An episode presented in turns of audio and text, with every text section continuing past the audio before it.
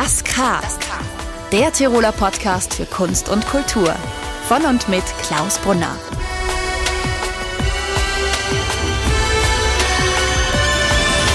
Hallo und herzlich willkommen bei Das K, dem Tiroler Podcast für Kunst und Kultur. Mein Name ist Klaus Brunner und hier an meiner Seite wieder eine neue Stimme in diesem Podcast. Hallo Vicky Stier. Ja, hallo Klaus. Vielen Dank für die Vorstellung. Ich freue mich sehr, neu dabei zu sein.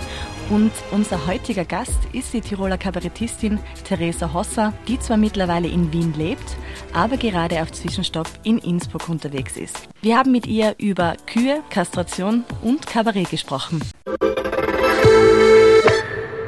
Ja, hallo Theresa erstmal. Schön, dass du Zeit gefunden hast für diesen Podcast heute. Ja, hallo. Du bist ja in Australien geboren, mhm. bist aber in Tirol aufgewachsen und lebst aber aktuell in Wien. Wie sehr bist du eigentlich noch mit Tirol verbunden? Ich habe das mal im, im Interview mit der Tiroler Tageszeitung eh gesagt, das ist so ein bisschen wie der Ex-Freund, an dem man manchmal denkt und wo man sich denkt, hm, wieso hat es nicht hingehört, aber es ist eigentlich ganz gut, dass man Schluss gemacht hat. Aber ja, ich komme natürlich gern zu meiner Familie und äh, meine beste Freundin ist noch da und äh, es ist mittlerweile echt so ein bisschen ein Urlaubsort. So wie für die meisten wahrscheinlich, die Tirol kennen, ist, äh, ist es für mich ein Urlaubsort worden. Hast du eigentlich auch mal in Australien gelebt? Ja, ich habe äh, mit 16 habe ich ein halbes Jahr unten gewohnt. Ich bin dort nur auf die Welt gekommen und dann, also mein Papa hat unten gearbeitet und dann bin ich äh, relativ bald wieder in Österreich gewesen. Wir waren dann auch nochmal in Neuseeland, weil er halt da so rumgejettet ist und meine Mama überall mitgemacht hat. Und dann mit 16 habe ich noch ein halbes Jahr unten gelebt, genau. Also wäre es jetzt zu viel zu sagen, dass du vielleicht so eine Art Hassliebe mit Tirol hast? Na, ganz und gar nicht da. Ähm, eben, ich glaube, es ist wie bei so einem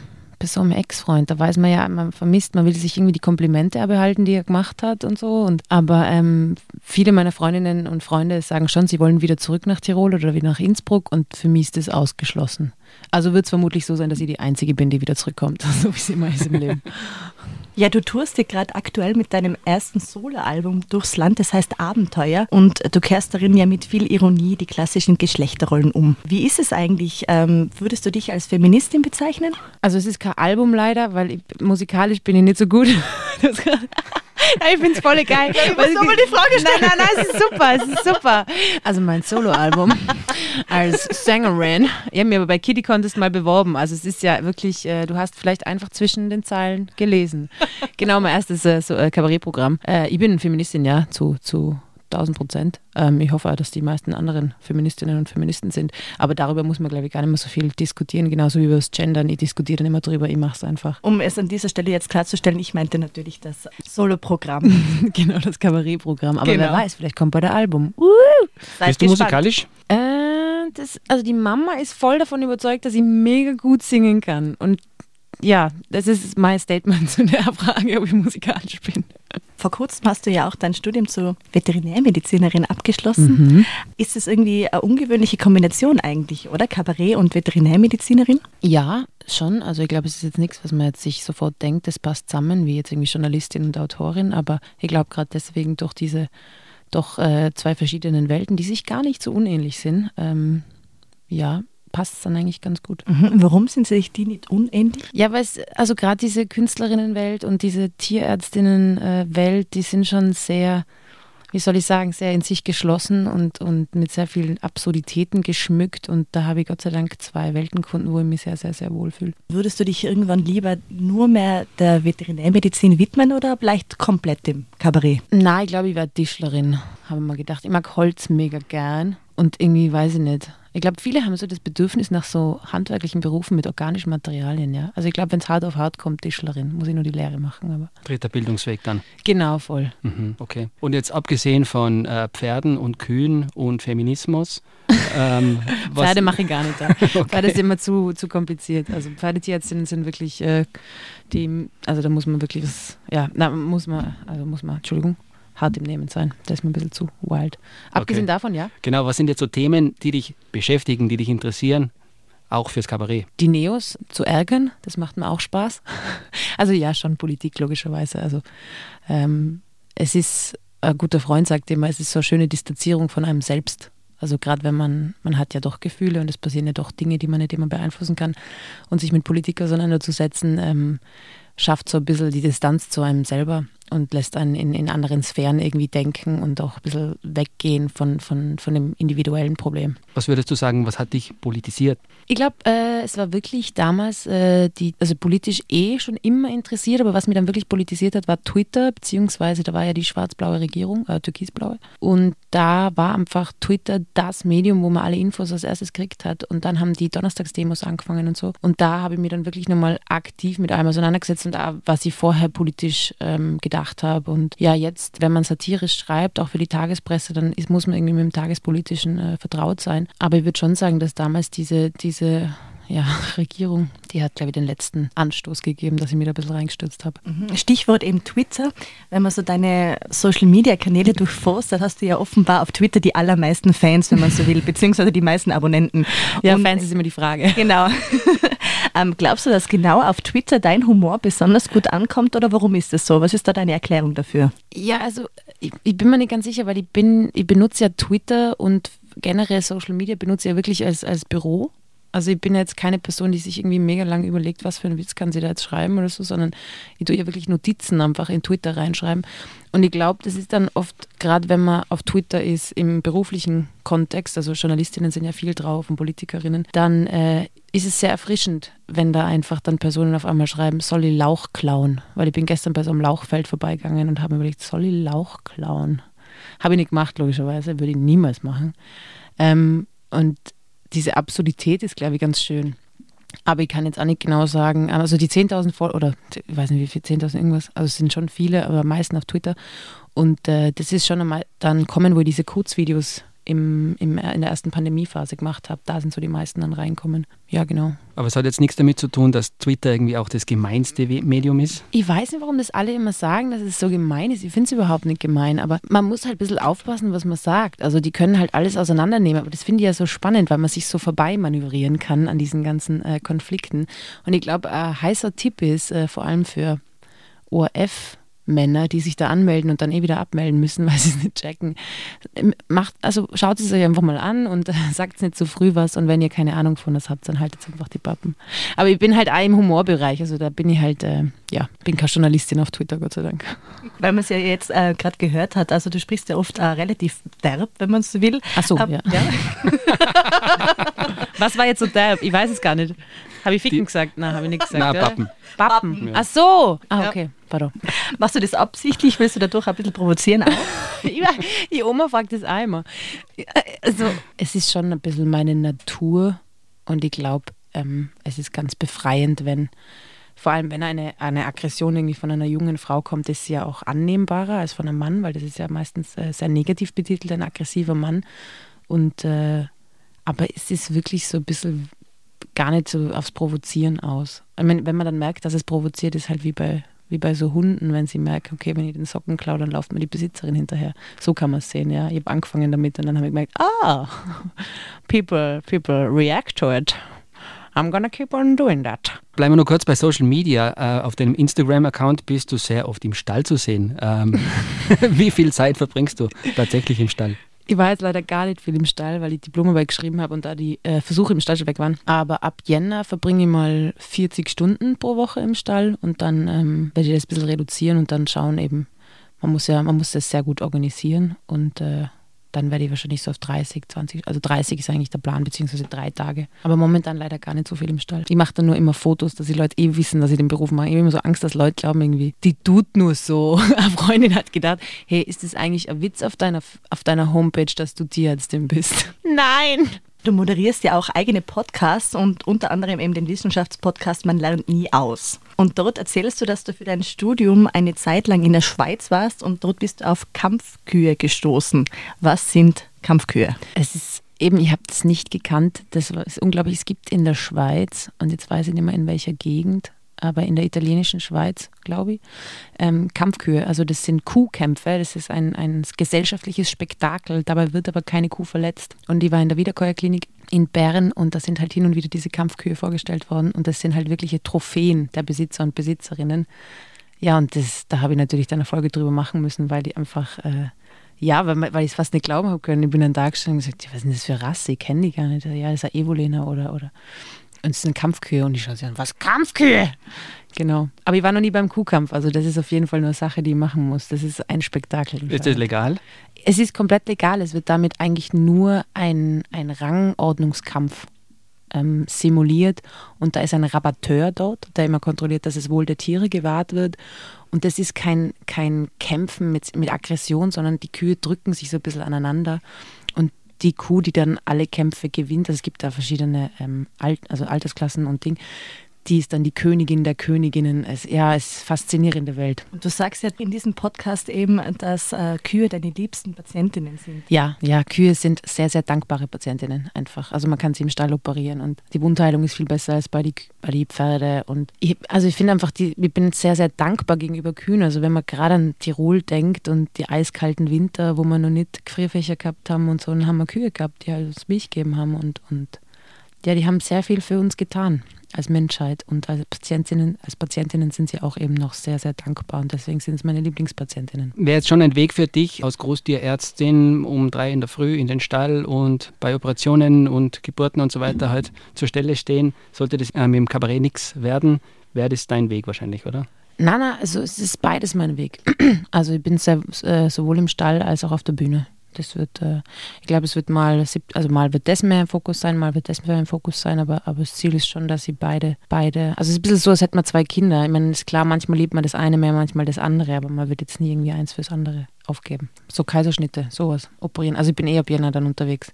Mhm. Aber schon ein hartes Business eigentlich, oder? Ja, sehr handwerklich, sehr handwerklich, aber sehr, ja, sehr, ich, ich bin einfach, aber gute Freundin hat mir gesagt, Theresa, du bist weniger die Denkerin, bist mehr die Macherin.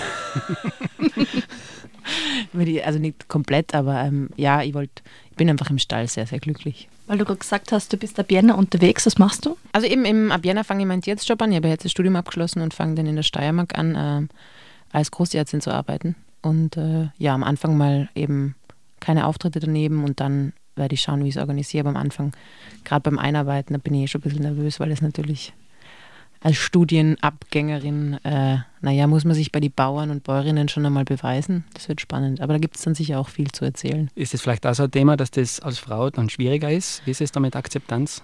Ja, es ist schon immer wieder so Situationen. Das, das was ich aber schön finde, eigentlich im, im ländlichen, ist es offener kommuniziert. Also im, im, im Künstlerischen sagen sie das halt nicht ins Gesicht, aber du merkst halt trotzdem, dass natürlich äh, Frauen, die lustig sind, Ding. Und, und im, im Land, am Land ist halt dann oft einmal so, was, wann dürfen Frauen studieren? Also es wird sehr konkurrent kommuniziert und dann sagt man, ja, Frauen dürfen studieren. Und, aber man muss schon als, als, als junge Frau vor allem, muss man dann schon eine Durchsetzungskraft haben, gerade wenn es um eine Geburt geht und wenn es schnell gehen muss. Und dann muss man schon, braucht man ja mehrere Leute meistens, die dann im, im, am Hof sind. Und da muss man dann schon sich durchsetzen können im österreichischen Schnitt ziemlich jung mit 26 Jahren. Also das sind ja eigentlich quasi alles reifere Männer eigentlich, wenn man sich so die Kabarettszene anschaut. Ja, das sind alles hotte Old Men. Ja, äh, das stimmt voll. Wobei da schon viel Junges nachkommt. Also gerade so Comedy, Stand-up, äh, da gibt es ja dann Definitionen. Ich glaube, äh, das braucht man alles nicht so eng sehen, aber da bin ich wahrscheinlich äh, zu, weiß ich nicht. Aber da kommen schon junge Leute nach. Also, ähm, aber ja, der, der klassische, oder wer hat das gesagt, klassische Kabarett, die fangen so mit 35 oder so an, aber ich bin halt einfach äh, frühreif. Und jetzt kommen wir zu kurz und knackig. Ich habe zwei, äh, jeweils zwei Wortpaare für dich und äh, ich würde dich um kurze und knackige Antworten bitten. Wortpaare. Genau, ein Art Wordrap. Josef Hader oder Alfred Dorfer? Josef Hader. Kühe oder Katzen? Kühe. Bühne oder Stall? Beides. Beefsteak oder Veggie Burger? Beefsteak. Wiener Kaffee oder Tiroler Berghütte? Oh, das ist schwierig. Wiener Kaffee. Lederjacke oder Jeansjacke? Lederjacke. Spritzwein oder Zirbala? Zirbala. Fahrrad oder öffentlich? Öffentlich. Ich hasse Fahrradfahren. Kino oder Couch? Kino. Party oder zusammensitzen? Zusammensitzen. Panda oder Bilderbuch? Bilderbuch. Was du heute kannst besorgen oder morgen ist auch noch ein Tag? Ja, das sind so existenzielle Fragen. Äh, was, was du heute kannst besorgen, das verschiebe nicht auf morgen. Früh gehen oder bleiben bis zum bitteren Ende? Früh gehen. Alright, Dankeschön. ich bin urfahrt eigentlich. Ich bin ein voll schlechter Partygast. Ich gehe mal, wenn ich müde bin. Das heißt, der Drang auf die Bühne zu gehen ähm, war bei dir schon sehr früh da, oder? Ja, ja. Ich wollte Schauspielerin werden ursprünglich. Aber dann hat der Papa gesagt, da hast du immer Existenzängste und nie Geld. dann haben wir gedacht, okay. habe doch noch einen Weg gefunden, auf die Bühne zu gehen. Und der klassische Kabarett-Fan, wie ist der so? Ja, das kommt drauf an. Also meine, meine Fans, die sind alle cool, ich liebe sie alle sehr. Die klassischen Kabarettgängerinnen sind meistens ein bisschen überfordert mit mir. Also ich war im Land auftreten und äh, ja, da der klassische Kabarett-Fan ist ja älter, ist ja älteres Publikum, aber ich glaube eben, dass da schon, schon ein bisschen ein Aufruhr stattfindet, dass da auch wieder, ja, das halt, nennen wir es halt Stand-up oder Comedy, das macht ja nichts, aber der klassische österreichische Kabarett-Fan liebt Josef Hader und hat noch nie eine Kabarettistin auf der Bühne gesehen. Und es ist schon auch so dein Anspruch, dass du das ein bisschen aufmischst.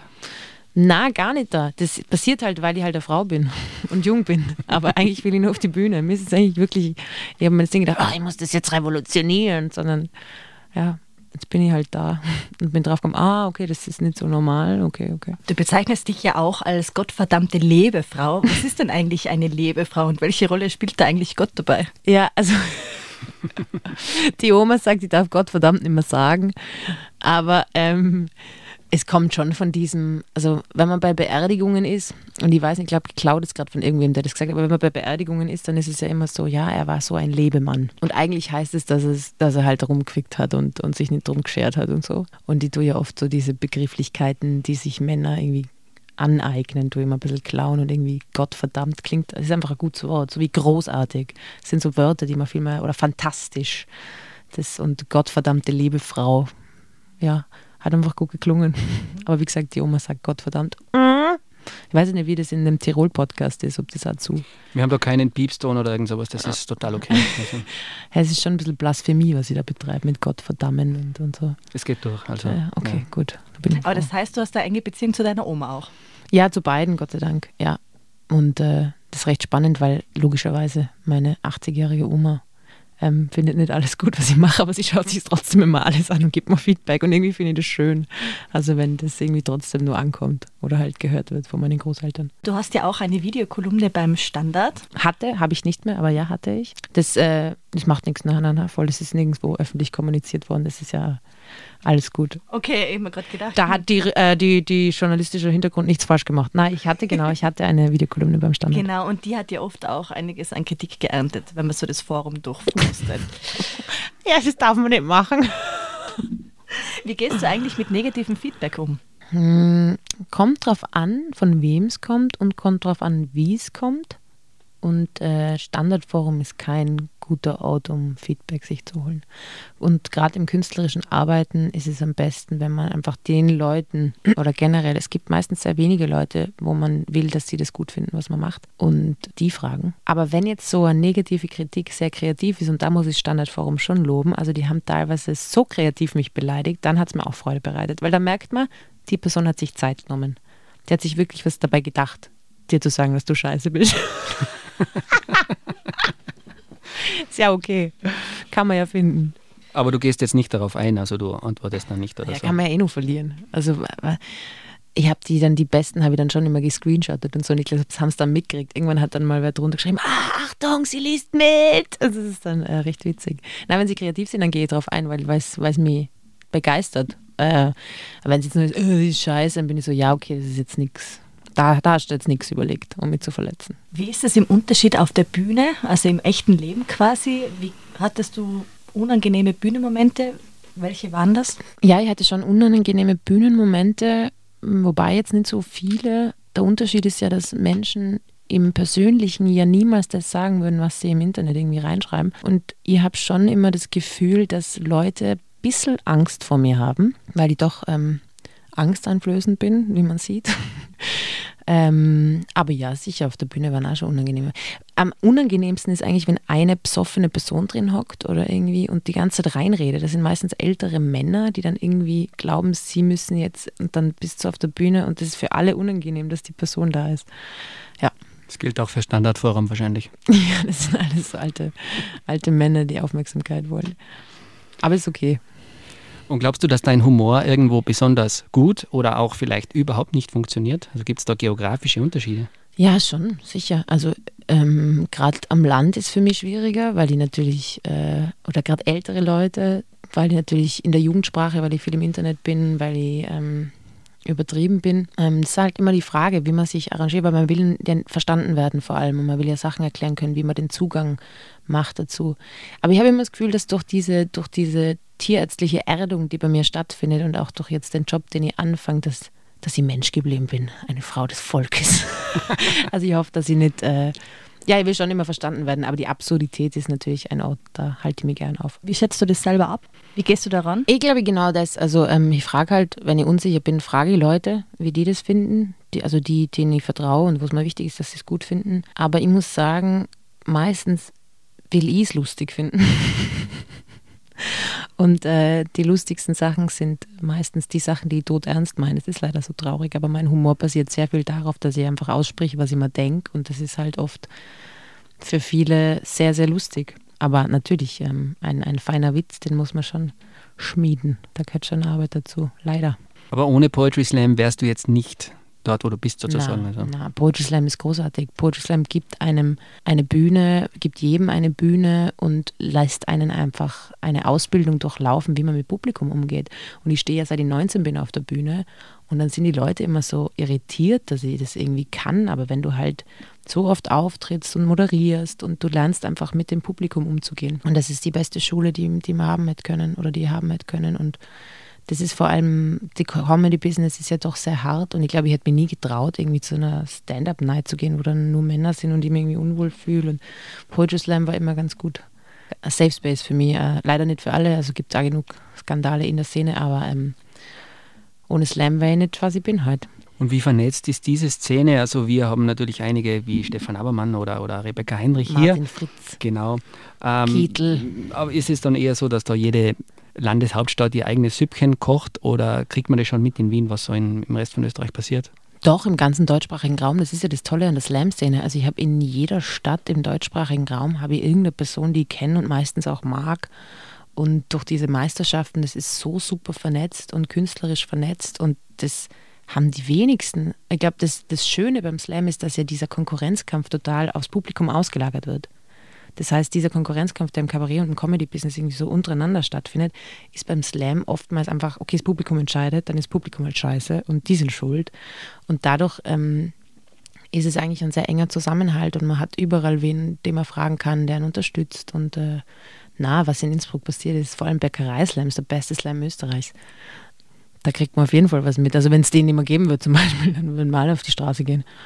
Ja, auf deiner Homepage steht ja eben auch, dass du das Patriarchat schlachten willst. Was, was heißt das genau eigentlich? Ja, ich will das Matriarchat eigentlich. Das ist so das Ziel.